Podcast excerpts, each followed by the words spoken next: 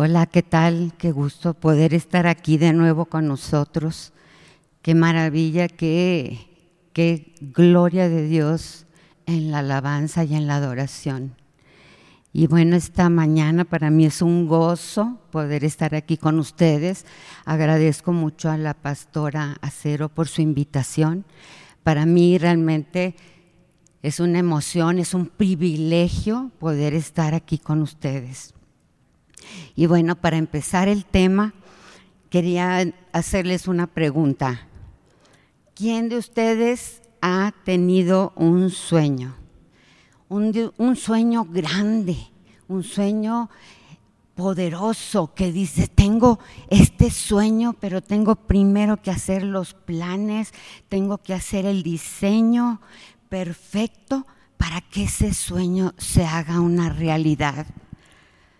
Bueno, quiero decirte que tú eres parte del sueño de Dios, tú eres parte del diseño de Dios porque su diseño original al crear el universo y al crear al hombre fue extender su reino invisible a un reino visible, a una dimensión terrenal en donde el hombre gobernaría sobre la creación. Él gobernando desde el cielo y el hombre gobernando en la tierra. Y bueno, todos sabemos qué sucedió él formó a Adán, lo puso en el Edén y le dio un solo límite. Le, le dijo, de este árbol no comerás. Eso viene en Génesis 1, 27 al 30. Y le dijo, ya que le lo puso ahí en el Edén, le dice Génesis, y creó Dios al hombre a su imagen. A imagen de Dios lo creó. Varón y hembra los creó. Y los bendijo Dios y les dijo, fructificad y multiplicaos. Ojo con esto, llenad la tierra y sojuzgadla y señoread en los peces del mar, en las aves de los cielos, en todas las bestias que se mueven sobre la tierra y dijo Dios, he aquí que os he dado toda planta que da semilla, que está sobre la tierra, y todo árbol en el que hay fruto que da semilla os será para comer. Y toda bestia y a todas las aves de los cielos y a todo lo que se arrastra sobre la tierra. En que haya vida, toda planta verde les será para comer. Y los puso ahí, le dijo, van a labrar el huerto, y nada más, como les decía ahorita, le puso un solo límite. Le dijo, de este árbol no comerás porque ciertamente morirás. Y bueno, sabemos qué fue lo que hizo Adán, qué fue lo que hizo Eva. Fueron y comieron del árbol que Dios les había dicho que no comieran. Tenían toda la variedad ahí, pero fueron justamente al árbol que les había dicho que no. ¿Y qué pasó ahí? Fueron echados fuera del Edén, fueron expulsados de la gloria de Dios, fueron expulsados de la presencia de Dios. Y sabemos que el objetivo de Satanás cuando engañó al hombre era apartarlo del jardín, porque al apartarlo del Edén lo desconectaba de la relación con Dios. Y que ya no pudiera cumplir el propósito de su existencia, que era extender el reino de los cielos en la tierra. Por eso el diablo quiso detenerlo, pero el Padre dijo, esto no se va a dar así, no se va a quedar así y dio una palabra profética en la cual dijo, vendrá un postrer Adán que quebrantará el poder del adversario sobre la humanidad y recuperaré la autoridad y el dominio que el primer Adán tuvo. Lo que el sueño de Dios, el diseño original del Padre, era tenernos a ti y a mí como familia tenernos a ti y a mí en el Edén y ese reino invisible se hiciera visible en el hombre y lo extendiéramos por toda la tierra, fuera llena del conocimiento de Dios, que el reino de Dios se hiciera una realidad en toda la tierra. Pero Adán vino e interrumpió ese sueño. Y había un plan y un propósito y había algo maravilloso de Dios cuando dijo que mandaría a un postrer Adán para rescatar. Y ese, ese plan, ese, ese postrer Adán es Jesús. Jesús vino. ¿Ya que vino? ¿A qué vino Jesús? Él no vino a fundar una religión. Él no vino a ser un grupito de amigos, un club social. En Mateo 4:17 dice que desde que Jesús llegó, entonces comenzó a predicar y a decir, arrepentíos porque el reino de los cielos se ha acercado. Y Mateo 4:23 dice, y recorrió Jesús toda Galilea, enseñando en las sinagogas de ellos y predicando el Evangelio del reino y sanando toda enfermedad y toda dolencia en el pueblo. Él vino anunciando el reino, vino anunciando que el reino de Dios se acercaba, vino a decir la promesa del Padre de restaurar las cosas está por cumplirse. A través de la sangre de Jesús, Él proveyó la entrada al reino. Esa puerta se nos había cerrado. Estaba cerrada para nosotros. La puerta que teníamos abierta era la puerta del infierno. Eso era lo que nos estaba esperando. En Juan 1, 11 y 12 dice, a lo suyo vino y los suyos no le recibieron, mas a todos los que le recibieron, a los que creen en su nombre, les dio potestad de ser hechos hijos de Dios. Hijos de Dios. Ahí empezaba la restauración del sueño de Dios, de ese diseño original de tener una familia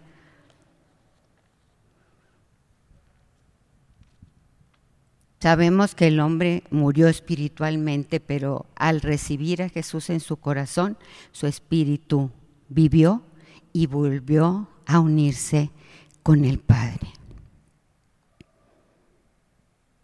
Y nosotros podemos entender aquí que el Padre, su idea era restablecer el reino de Dios en la tierra ese reino que él había soñado, ese reino que él quería extender del reino invisible al reino visible.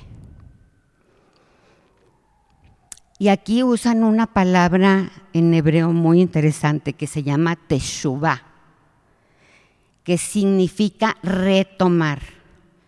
Todo re, teshuvah es todo lo que tenga una RE adelante.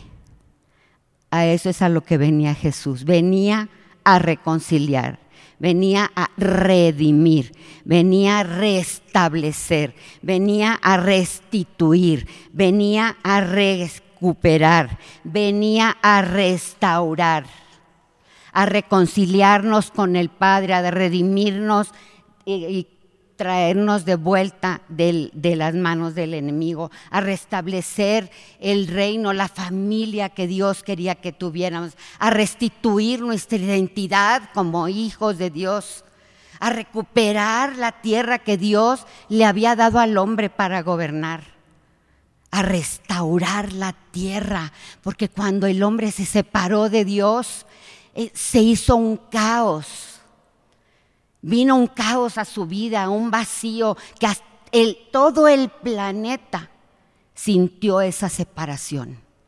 Todo el planeta fue afectado por aquella separación. Y el Señor a esto le llama la restauración de todas las cosas al regresar al diseño original. Y lo vuelvo a repetir para que no se te olvide. El reino invisible de Dios, ese era su sueño, que ese reino invisible de Dios fuera establecido visiblemente en toda la tierra, siendo Él quien gobernara desde los cielos y al hombre le entregaba el gobierno de la tierra. Por eso le decía, señoread, todo esto es de ustedes, sojuzgadla. Sojuzgadla es aún someterla bajo fuerza. Le estaba dando a Adán, lo único que no le dio fue poder sobre otro hombre. Le dio el poder sobre los animales, sobre el agua, sobre las plantas, sobre las aves, pero nunca dijo, te doy poder para reinar, para enseñorearte de otros hombres. En Gálatas 4 al 7 dice que Jesús vino a redimirnos, a, a restaurar esa identidad y ese propósito original. Y así le... Pero cuando vino el cumplimiento del tiempo, Dios envió a su Hijo nacido de mujer y nacido bajo la ley para que redimiese a los que estaban bajo la ley, a fin de que recibiésemos la adopción de hijos. Por cuanto sois hijos, Dios envió a vuestros corazones el espíritu de su Hijo, que es Jesucristo, el cual clama, Abba Padre, que quiere decir papito. Así que ya no eres esclavo, sino hijo, y si hijo también heredero de Dios por medio de Cristo. Qué maravilla, qué maravilla, qué obra, qué gran obra hizo Jesús por nosotros. En Lucas 12, 32, él le dice, no temáis manada pequeña, porque a vuestro Padre le ha placido daros el reino. Aquí nos confirma que era parte del plan y del diseño de Dios que Él reinara desde el cielo y el hombre reinara en la tierra. Ahora les voy a, leer un pasaje que a mí, la verdad, me impactó mucho. Me impactó mucho porque nosotros vemos que Jesús vino a restaurarnos, vino a, reconciliarnos con el Padre, vino a restituir nuestra identidad de hijos, vino a hacer grandes cosas. Pero fíjense qué tremendo, qué tremendo esto que les voy a leer y quiero que por favor pongas mucha atención. El reino de Dios empieza a, establecerse primero en el interior del hombre y después se va a establecer visiblemente en toda la tierra cuando el Señor venga. Porque alguien dice, pero ¿cómo me dices que Jesús recuperó el reino para el Padre. ¿Cómo me estás diciendo? Si yo estoy viendo las guerras, las pandemias, las cosas, o sea, ¿cómo me dices, Dios es soberano? Todo tiene su tiempo, a su tiempo, a su tiempo, todas las cosas van tomando su lugar. Queremos como entender todo rápido, queremos todo, todo eh, así, eh, todo lógico pero hay cosas que cuando las leemos en la palabra nos traen una revelación, te quitan un velo, dices, pero yo estaba ciega. He leído más de 40 veces la Biblia de pasta a pasta y, y de repente hubo un versículo que me dejó, claro que lo había leído, pero no me había hablado como me habló al estar preparando este mensaje. Primera de Corintios 15, 20 al 28. Dice, mas ahora Cristo ha resucitado de los muertos, primicias de los que durmieron es hecho. Por cuanto la muerte entró por un hombre, también por un hombre la resurrección de los muertos. Porque así como en Adán todos mueren, también en Cristo todos serán vivificados. Pero cada uno, escucha, cada uno en su debido orden. Cristo, las primicias. Luego los que son de Cristo en su venida. Luego el fin. Cuando entregue el reino al Dios y Padre, cuando haya suprimido todo dominio, toda autoridad y potencia, porque preciso es que Él reine, o sea, que Jesús reine hasta que haya puesto a todos sus enemigos debajo de sus pies. Y el postrer enemigo será que será destruido en la muerte. Porque todas las cosas las sujetó debajo de sus pies. Y cuando dice que todas las cosas han sido sujetas a él, claramente no está hablando de que Dios Padre está sujeto a él. Pero luego que todas las cosas le estén sujetas a Jesús, fíjate, luego que todas las cosas le estén sujetas a Jesús, entonces el Hijo, Jesús, se sujetará al que sujetó a él todas las cosas para que Dios Padre sea todo en todos. Wow, esto a mí me dejó. Yo decía, viene Jesús, muere, muere para recuperar un reino, muere para recuperar un pueblo que fue pecador, muere para restaurar, muere para restablecer, muere para restituir, muere para, para poder tener ese reino visible que el Padre soñaba. Y, y luego dice que cuando ya está, cuando Él viene, cuando Él viene ya no como cordero, viene como león, viene a pelear, viene como guerrero, viene a someter a todas las cosas bajo sus pies, viene a someter al enemigo, viene a someter a los enemigos de Israel, viene a someter a los enemigos de los hijos de Dios.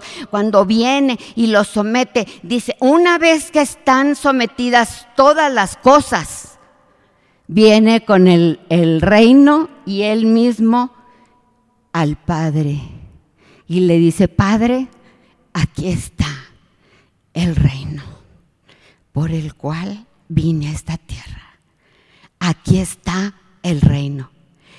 Lo someto a ti y ahora yo me someto a ti también, para que tú seas el todo en el todos. ¡Wow! Bueno, yo eso podría repetírtelo 20 veces de, en 20 idiomas, no, no es cierto, más es 5. No, es cierto. Podría repetírtelo y repetírtelo, porque es una verdad tan tremenda.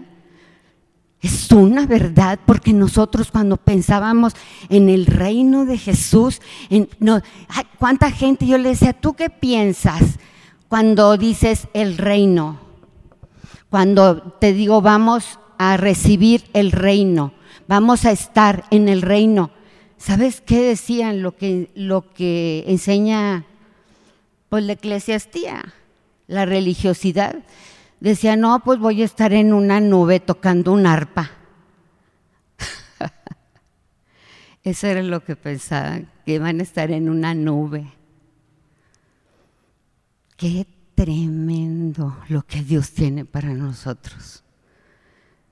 Una vez que el Padre, que Jesús recibe y conquista, le entrega el reino que va a estar en la tierra, aclaro, es la nueva Jerusalén que va a bajar del cielo y habrá unos nuevos cielos y una nueva tierra No vamos a vivir en una nube en el cielo cuando muramos y los que ya murieron están ahorita con el Padre. Pero cuando venga Jesús, cuando vamos a venir todos nosotros con Él y vamos a estar aquí en esa nueva Jerusalén.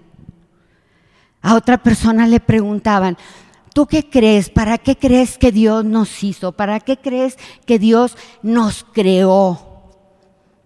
No, fuimos creados para alabanza de su gloria. Vamos a estar el resto del tiempo, por toda la eternidad, diciéndole gloria, gloria, gloria. ¿Sabes qué me dijo ese? Y estábamos un grupo de personas. ¿Sabes qué dijo ese, ese ateo?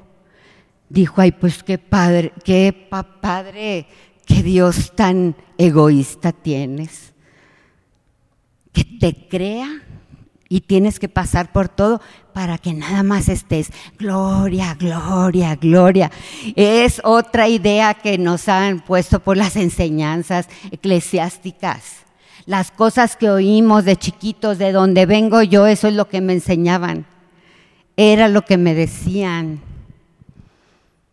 Me decían, no, tú, o sea, tú vas a estar nada más para alabar a Dios junto con todos los los que están en los tronos, en una nube tocando un arpa. Pero qué tremendo que vamos a venir a reinar sobre las naciones junto con Él. Qué maravilloso. Qué maravilloso, qué tremenda revelación. Fíjense, del, del hebreo, reino se dice Malihut y del griego Basileo, que quiere decir reinado, gobierno, acceso al trono, casa real, cetro, un estado de monarquía cuya cabeza es el rey, también es un ambiente, es una atmósfera sobrenatural a través del cual el gobierno celestial se manifiesta.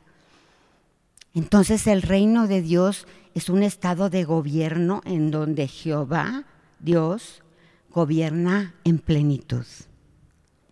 Él creó el universo, Él creó al hombre para tener un reino visible. El reino es la dimensión a través de la cual Jesús manifiesta su poder. Acuérdate lo que te dije, el reino de Dios empieza a establecerse en nuestro corazón hasta que un día va a ser manifiesto, va a ser manifiesto, va a ser puesto en todos lados. Dice, no habrá hombre malo, estará el cordero apacentando con el león. Wow.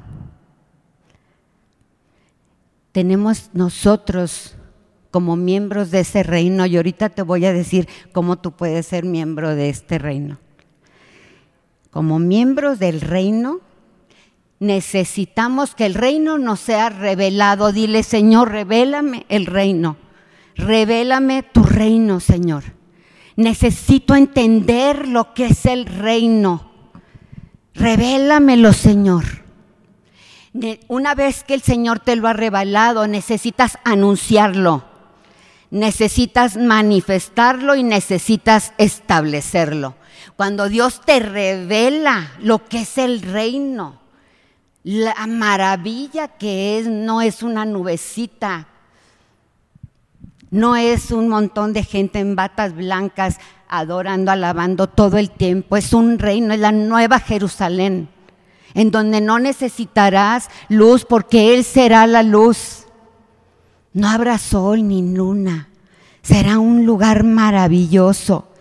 Pero cuando nosotros recibimos esa revelación, es nuestra obligación como ciudadanos del reino anunciarlo o proclamarlo, manifestarlo. ¿Cómo lo manifiestas? A través de tu conducta, lo manifiestas a través de orar por los enfermos, lo manifiestas a través de ayudarle a los necesitados, porque estamos aquí para proclamar el reino de Dios, para anunciarlo, para manifestarlo, para ayudarle a la gente, suplir necesidades, para eso estamos. No, no somos egoístas. Dios nos da grandes cosas para que nosotros podamos compartirlos con los demás.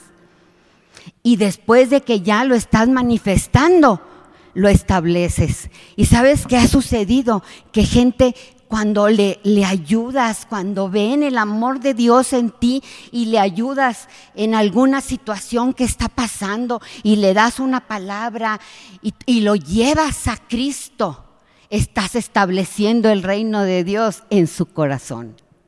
Estás extendiendo el reino de Dios. Estás extendiendo el reino de Dios que después, estando aquí en la tierra, va a ser para que todos lo disfrutemos. Mateo 24, 14 dice, y este evangelio del reino será proclamado en toda la tierra. Fíjate, no dice será anunciado, será predicado. Y este evangelio del reino será proclamado en toda la tierra para testimonio a las naciones. Y entonces vendrá el fin, porque todo será restaurado a su plenitud. Este Evangelio del Reino será proclamado. ¿Qué quiere decir? Que no dices, fíjate que Dios es esto, no es proclamarte, subes a la montaña, Jesús vive, Jesús reina, Jesús me salvó, Jesús vino a restaurarme, a restituirme, ya estoy de nuevo en reconciliación con el Padre. Él, yo soy su hija, ya me dio de nuevo mi identidad, tengo un padre maravilloso. Eso es proclamar, como dice en la palabra, súbete a la montaña, proclamadora, anunciadora de Sión, y grítale, el rey vive. Así somos nosotros cuando hemos conocido el reino. Cuando no has conocido el reino, te quedas callado. No quieres, a nadie le hablas. Pero fíjate, quiero decirte de qué está conformado el reino. ¿Para qué? Ahora que estamos aprendiendo este tema, no se te olvide. El reino celestial es así. Primero tenemos al Creador y Padre, Jehová, el origen el que sustenta todo. Después tenemos al Rey soberano. Estamos hablando que el Padre está, es el Rey de lo invisible, Jesús de lo visible. El reino, Él reina, su autoridad y su gloria fluyen a través de sus hijos. Él tiene una nación, tú y yo somos su nación. Él dice, una nación santa tenemos una ciudadanía, un derecho. Es un gran privilegio que el Padre nos da. Por eso dice, busca primeramente el reino de Dios y su justicia y todo te vendrá por añadidura. ¿Para qué pierdes tiempo? ¿Para qué te afanas? Trabaja y trabaja y buscando cómo hacer más dinero y más dinero. Busca primero el reino de Dios y su justicia, porque ahí está nuestro principio y nuestro fin. Ahí está nuestro origen y el final. Ahí, pero no hay un final. Es apenas el principio de la vida eterna. También hay una legislación o constitución. Es un pacto con derechos y deberes, es la preciosa palabra de Dios. Y no la hizo para subyugarnos, para amargarnos, para decirnos, ay no, no tiene caso que, que este, ay no, todo no, no hagas esto, no hagas lo otro, es para protegernos. Cuando nosotros obedecemos como ciudadanos de ese reino, tenemos que proteger la constitución, la legislación del reino, que es la palabra de Dios, en donde vemos lo que Él quiere, lo que Él, lo que le gusta, sus preceptos. También hay una cultura del reino. Esta cultura la manifestamos con nuestra forma de hablar, con nuestra forma de vestir, con nuestra conducta. Aún a Pedro, cuando estaba ahí, que, estaba, que tenían a Jesús el viernes, lo tenían y lo estaban azotando y alguien dice, oye, se me hace que tú andabas con él. No, no, no. Vienen, oye, se me hace que tú eres de ellos. No, y hasta maldijo. Y dice una mujer, sí, tú eres de, tú eres de él, porque hablan igual. Claro, Dios no maldecía, eso, eso fue un extra de Pedro, pero hablaba igual. Imagínate qué maravilla que digan, este, se nota, es, es el lenguaje del reino que nos identifica unos con otros, porque hablamos el mismo lenguaje. Hablamos el mismo lenguaje del reino. Ahora no, tenemos un tipo de vestimenta en donde estamos reflejando la santidad, la realeza. No es porque Dios sea, ay, que esta, que el escotito, que la... No, es para ti, para que te vean, para que te vean que eres una una persona, un ciudadano del reino, eres de la realeza, cómo hablas, cómo te comportas, cómo te vistes, las cosas que tú haces. Y también, por último, tenemos un ejército. ¡Qué maravilla! Tenemos esa nación donde nosotros somos los ciudadanos, los hijos del rey. Tenemos el territorio donde vivimos y queremos ir extendiendo ese territorio. Tenemos esa cultura de hablar, de vestir, de, la manera como nos conducimos y cómo nos portamos. Y tenemos un ejército de ángeles cuidándonos, guardándonos, protegiéndonos. Un ejército de ángeles que muchas veces no tengo que andarme peleando con el diablo, porque sé que Dios ya tiene a sus ángeles ahí. Muchas veces, muchas veces nos ha tocado. Iba, yo mandaba a mis hijos cuando estaba, vivíamos aquí en México, pero en otra área, y se, iba, se llevaban, se iban en el carro del chofer en, en ese tiempo que, cuando, antes de que se jubilara mi marido que teníamos chofer y todo. Bueno, eh, se iban mis hijos en el carro del chofer a la escuela. Y llegaban los amigos y le decían, le decían, ay, qué sangrones, en serio, qué fresas. Oye, espérate, ¿por qué? Llegas en un centro viejito, pero así adelante de ti una suburban blanca llena de, de guaruras y atrás de ti otra suburban también llena de guardaespaldas. Hay tan sangrones y ustedes en el, en el Centra. Y le decían, ¿cuál suburban? Nosotros no tenemos, no tenemos guardias. Nosotros no tenemos guardias. Pero Dios mandaba a sus ángeles a proteger a mis hijos. Dios mandaba y la gente veía las suburban que iban cuidándolos y haciendo. Y mis hijos ni en cuenta, ni el chofer, ni nadie se daba cuenta de las cosas. El propósito del reino, ya mero acabo, es establecer justicia, que el hombre viva conforme a su identidad y su propósito. Acuérdense que dije, el propósito de Dios es extender el reino de Dios en toda la tierra. Que el hombre camine en plenitud de vida, que se disipen las tinieblas y gobierne la luz del reino. Porque tú traes la luz de Jesús y disipas las tinieblas donde vas caminando. Que los enemigos del reino sean puestos debajo de los pies, debajo de los pies de Jesús. Y que todas las cosas sean restauradas conforme al diseño original del Padre. Y sabes que hoy quiero decirte algo. Quiero decirte que el Padre no hace acepción de personas. Él nos llama a todos, nos ama a todos por igual. Todos estamos invitados al reino. Todos estamos invitados a ser hijos del rey. Todos estamos invitados a sentarnos a su mesa. Lo único que está en su corazón es que necesitamos recibir a Jesús. Porque Jesús es el mediador entre Dios y el hombre. ¿Te acuerdas que te dije que Jesús vino a reconciliarnos con el Padre?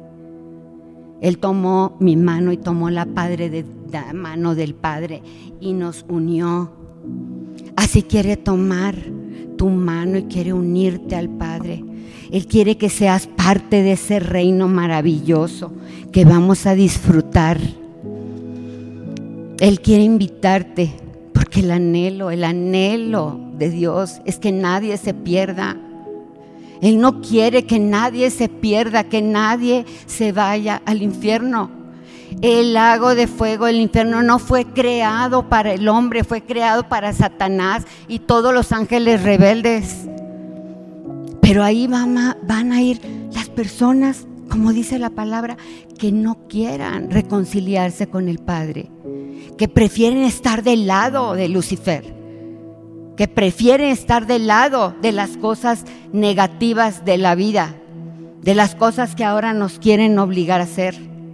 Que nuestros hijos acepten cosas en las escuelas, que hagan cosas que no están correctas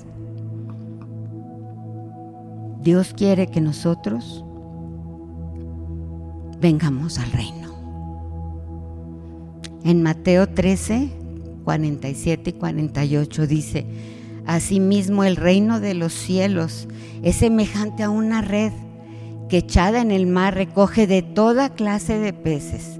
Y una vez llena, la sacan a la orilla y sentados recogen lo bueno en cestas y lo malo lo echan fuera. Y sabes que hoy Dios quiere decirte que tú eres de lo bueno de esas redes. Que tú y yo somos lo, bueno, lo que van a poner en cestas. Lo, lo bueno de toda aquella pesca. Cada vez hay menos tiempo. Y el enemigo lo sabe. Está apuradísimo, está presionadísimo porque sabe que el tiempo se acerca que pronto va a venir nuestro Señor, que pronto va a venir por nosotros. Por, por, eso es por lo que empieza. Y que los terremotos y que la pandemia y que la erupción de los volcanes y matando gente y más enfermedades por un lado, accidentes. Bueno, ya no sabes ni qué, hasta pozos están apareciendo por todos lados. Ahora ya están con que los ovnis y que los ovnis, y quiero decirles, lo de los ovnis son mentiras, son demonios, son engaños de Satanás para que cuando el Señor venga a llevarnos, digan que los ovnis nos, nos raptaron. Así que tenemos que estar seguros de que no es cierto. No, no te andes creyendo esas cosas. Son demonios, son demonios que sí, a lo mejor viven en otros planetas o se acomodaron por ahí con toda su maldad y son parte de un plan malo, de gente mala, son parte de lo que sabemos que están ahorita planeando, los que han planeando, han planeado todas estas cosas. Y sabe el enemigo, sabe perfectamente, porque Jesús lo advirtió, dijo, todas estas cosas que están sucediendo, Jesús las advirtió y dijo, y una vez que pasen, viene el fin. Habrá pestes, habrá terremotos, habrá esto, habrá mortandad, habrá hambruna, habrá persecución, de todo. Y después el fin. Por eso está muy apurado, porque quiere seguir ensegueciendo a la gente con doctrinas y filosofías que dices tú, la verdad que no sé cómo pueden creer esas cosas. El enemigo sabe que desde la muerte y resurrección de Jesús, su destino es el lago del fuego. Sabe que está condenado, que está vencido, no tiene poder. No hay nada que pueda hacer en contra de los hijos de Dios. Ven a Jesús. Hoy te voy a pedir que hagas esta oración conmigo. haz esta oración. Es una oración sencilla. Y lo único que va a hacer es que al tú hacer la oración, hoy mismo entrarás a ser parte del reino. Entrarás a ser hijo de Dios. Pasarás a disfrutar la vida que Él tiene para nosotros. Y aunque no todo es fácil, algunos hemos sufrido pérdida, con esta pandemia o con otras enfermedades. No todo ha sido fácil, pero Dios ha estado con nosotros todo el tiempo. Ha prometido, nunca te dejaré, nunca te abandonaré. Yo quiero decirte hoy a ti, a ti te quiero decir hoy, Dios te ama y hay un propósito para tu vida eterno. Repite después de mí, Padre, gracias te doy Gracias por haber escuchado esta palabra. Gracias te doy por haber enviado a Jesucristo, tu Hijo, a morir por mí en la cruz. Para que en lugar de ser yo el que fuera crucificado en esa cruz, Jesús tomara mi lugar y así perdonar mis pecados y unirme a ti. Que yo volviera a ser tu hijo. Que tú seas mi Padre Jesús, hoy abro la puerta de mi corazón. Ven Jesús, te necesito. Necesito que vengas a mi corazón, necesito que vengas. Haz lo que tengas que hacer, te entrego a mi vida, te entrego a mi familia, te entrego lo que soy, todo lo que tengo. Haz lo que tengas que hacer, transfórmame para parecerme a ti, Jesús, para ser una persona, un real ciudadano del reino para ser un embajador del reino de los cielos, para poder vivir, Señor, contigo por toda la eternidad, con un nuevo cuerpo, con un cuerpo glorificado, vamos a estar, porque ni carne ni sangre entrará al cielo. Todos necesitamos un cuerpo glorificado y lo van a recibir solamente aquellos que recibieron a Jesús en su corazón. Por eso hoy dejo esto sembrado en tu vida, dejo esto sembrado en tu corazón. Y oro, oro que Dios te toque, que Dios te hable, que Dios te diga, ábreme la puerta, ábreme la puerta. Que tú entiendas que necesitas abrir la puerta de tu corazón y dejar a Jesús entrar. Que lo dejes entrar cuando Jesús entra, tu vida es transformada completamente. Transformada. Gracias Jesús. Vamos a hacer una oración. Gracias Jesús. Gracias Señor porque tú nos revelas el reino. A ti te ha placido darnos el reino. Porque tú nos revelas lo que es el reino, Señor. Gracias porque hoy, Padre, cada persona que escuchó esta palabra cada persona que te recibió a Jesús en su corazón será llena del Espíritu Santo, será llena de ti. Gracias Señor, los bendecimos, los bendigo, bendigo, los bendigo en el nombre de Jesús. Amén y amén.